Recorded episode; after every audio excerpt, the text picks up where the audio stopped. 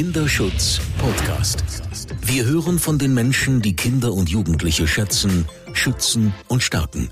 Wir schauen in die Schubladen, die sonst geschlossen bleiben. Wir liefern wertvolle Informationen und Tipps, damit wir hinhören. Der Kinderschutz Podcast.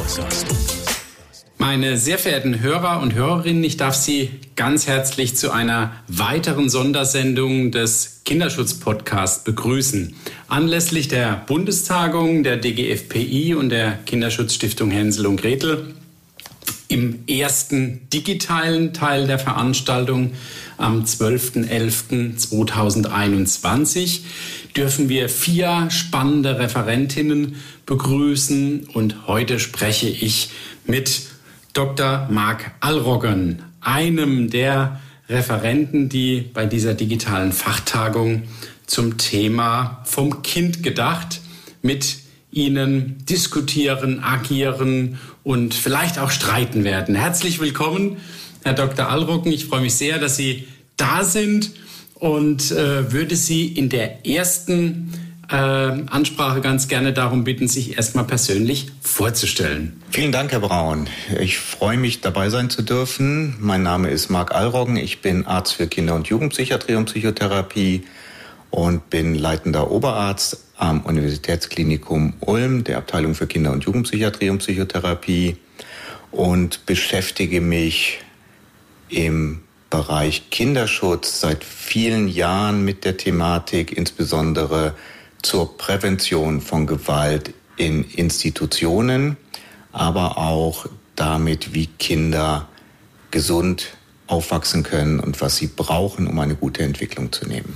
Hm, da sind wir eigentlich schon mitten im Thema. Was, was brauchen denn aus Ihrer Sicht tatsächlich vielleicht so schlaglichtartig Kinder, um gut aufzuwachsen? Wir haben ja äh, auch so eine bisschen eine Einteilung bei unserer, bei unserer Bundestagung, dass sie sich so um, um diese Altersentwicklungsstufe von 0 bis 7 Jahre auch äh, ein bisschen kümmern werden.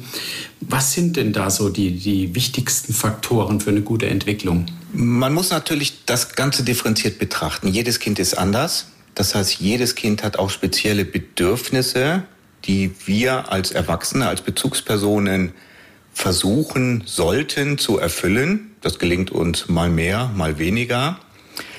Aber ich glaube, das, was zentral ist für die gesunde Entwicklung von Kindern, gerade in dem Alter, sind verlässliche Beziehungen.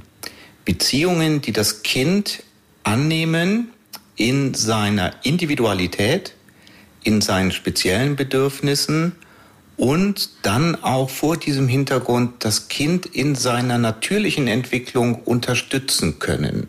Ich vermeide bewusst so ein bisschen diesen Begriff des Förderns. Fördern ist auch wichtig.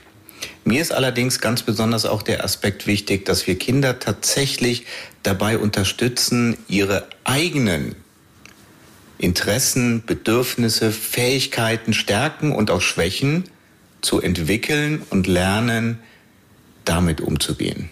Mhm. Und ähm, ist das auch am Ende die, die, ja, die beste Voraussetzung für gelingenden Kinderschutz? Das ist natürlich ein sehr vielschichtiges Thema, aber vielleicht ist es ja natürlich ein Kernaspekt davon.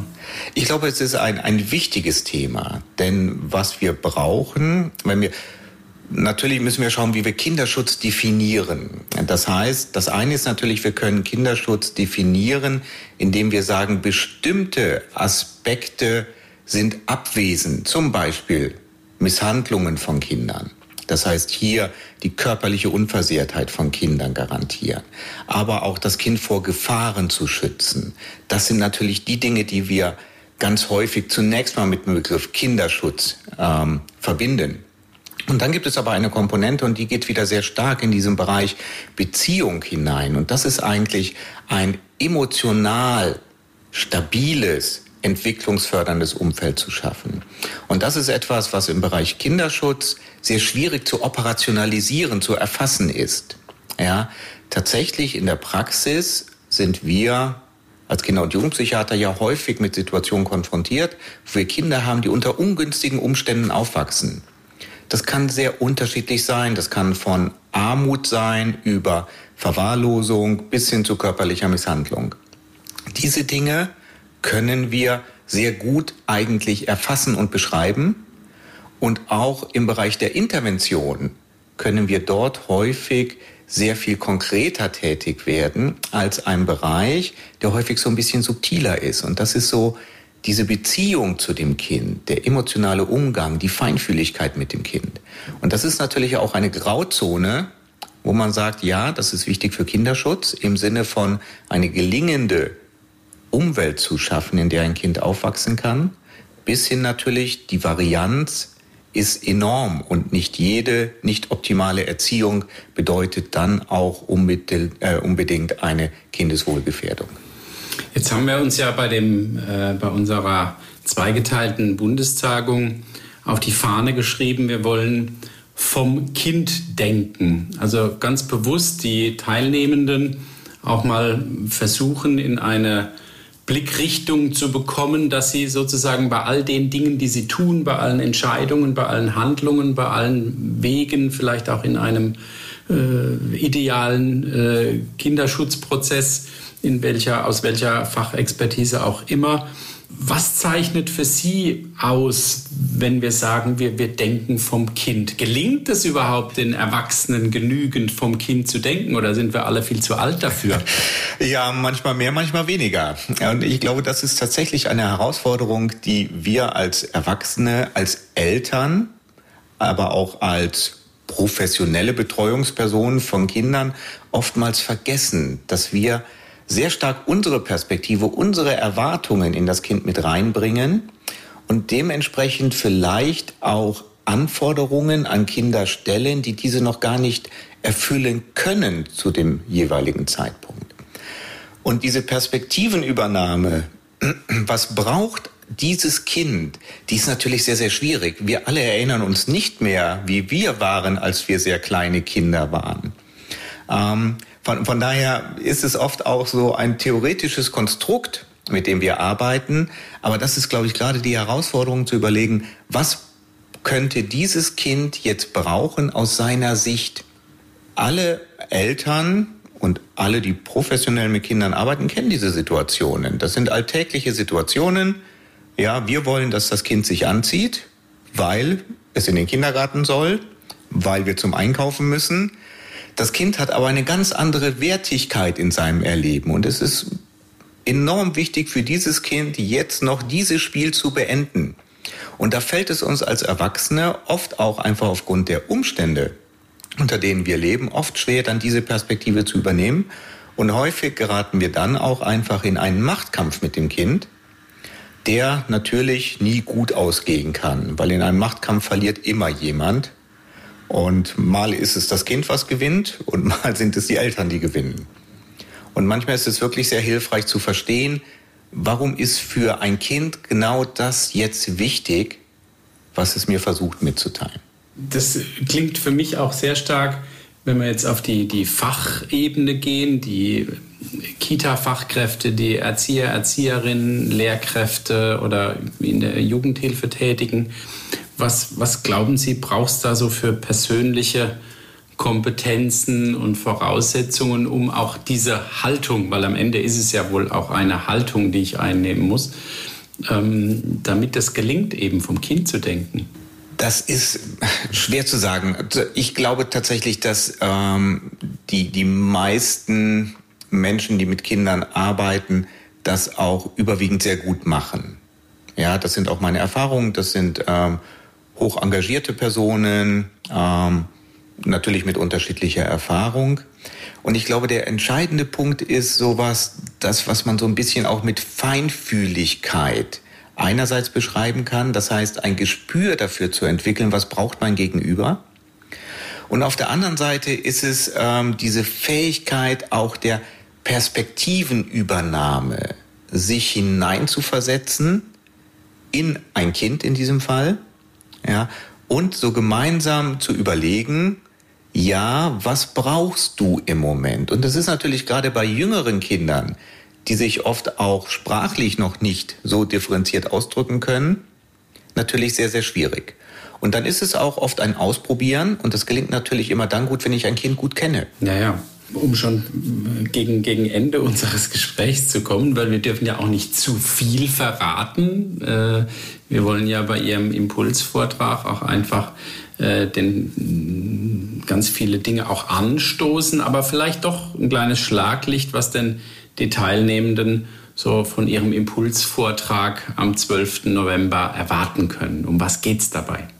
Ich möchte versuchen, tatsächlich diesen Blick der Perspektivenübernahme etwas zu schärfen und so ein bisschen auch Hintergrundwissen zu vermitteln, warum das wichtig ist für Kinder und dann zu versuchen, ich hoffe, das gelingt mir dann, aber das werden die Teilnehmenden dann hoffentlich auch rückmelden können, ähm, den, den Transfer zu schaffen. Ähm, wie können wir das praktisch umsetzen? Wie, wie kann es gelingen, sich in dieses Kind hineinzuversetzen und gleichzeitig eine Balance zu behalten. Denn natürlich geht es nicht darum, ausschließlich auf die kindliche Ebene zu gehen, sondern tatsächlich die Perspektive dieses Kindes zu übernehmen, seine Bedürfnisse zu erkennen und dann natürlich auch in einen Alltag umzusetzen. Denn es ist ja auch nichts gewonnen, wenn man nur dem Willen des Kindes folgt, sondern wir müssen diesen Ausgleich hinbekommen, Bedürfnisse des Kindes erkennen und auch in einen Alltag, sei es in der Kita, sei es in der Familie, dann zu integrieren und somit letztlich einen Kompromiss zu erzielen, der es dem Kind auch ermöglicht, daran zu lernen und zu wachsen. Ja, was haben Sie denn für eine Hausaufgabe für die Teilnehmenden? Haben Sie vielleicht äh, schon, schon einen Hinweis oder mit was sich die Teilnehmenden im Vorfeld beschäftigen können, dass sie auch vielleicht die richtigen Fragen schon mitbringen? ja, das, äh, finde ich tatsächlich eine Herausforderung, diese Frage. Ich muss, will es gar nicht verschweigen.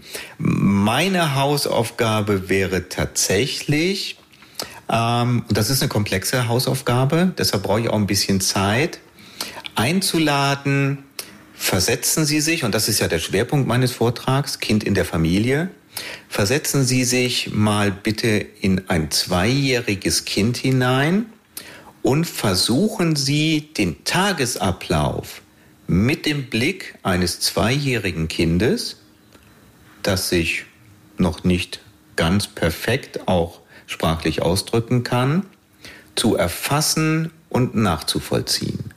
Was passiert im Laufe des Tages für dieses Kind? Klingt spannend. Also ähm, sich darauf einzulassen, dazu lade ich Sie, verehrte Hörerinnen und Hörer, ganz herzlich ein. Aber vor allem lade ich Sie ein, sich für unsere digitale Fachkonferenz äh, am 12.11. diesen Jahres 2021 zu bewerben bzw. anzumelden natürlich. Und äh, freue mich sehr, lieber Herr Dr. Alroggen, dass wir ein kleines Schlaglicht auf Ihren Impulsvortrag geben konnten und wir Sie besser kennengelernt haben. Und ja, mir bleibt an der Stelle nur noch zu sagen, danke, dass Sie hingehört haben. Das war der Kinderschutz-Podcast der Deutschen Kinderschutzstiftung Hänsel und Gretel mit Jerome Baun. Damit wir alle besser hinhören und mehr verstehen. Wollen Sie mehr hinhören? Dann abonnieren Sie unseren Kinderschutz-Podcast überall da, wo es Podcasts gibt und unter kinderschutz-podcast.de.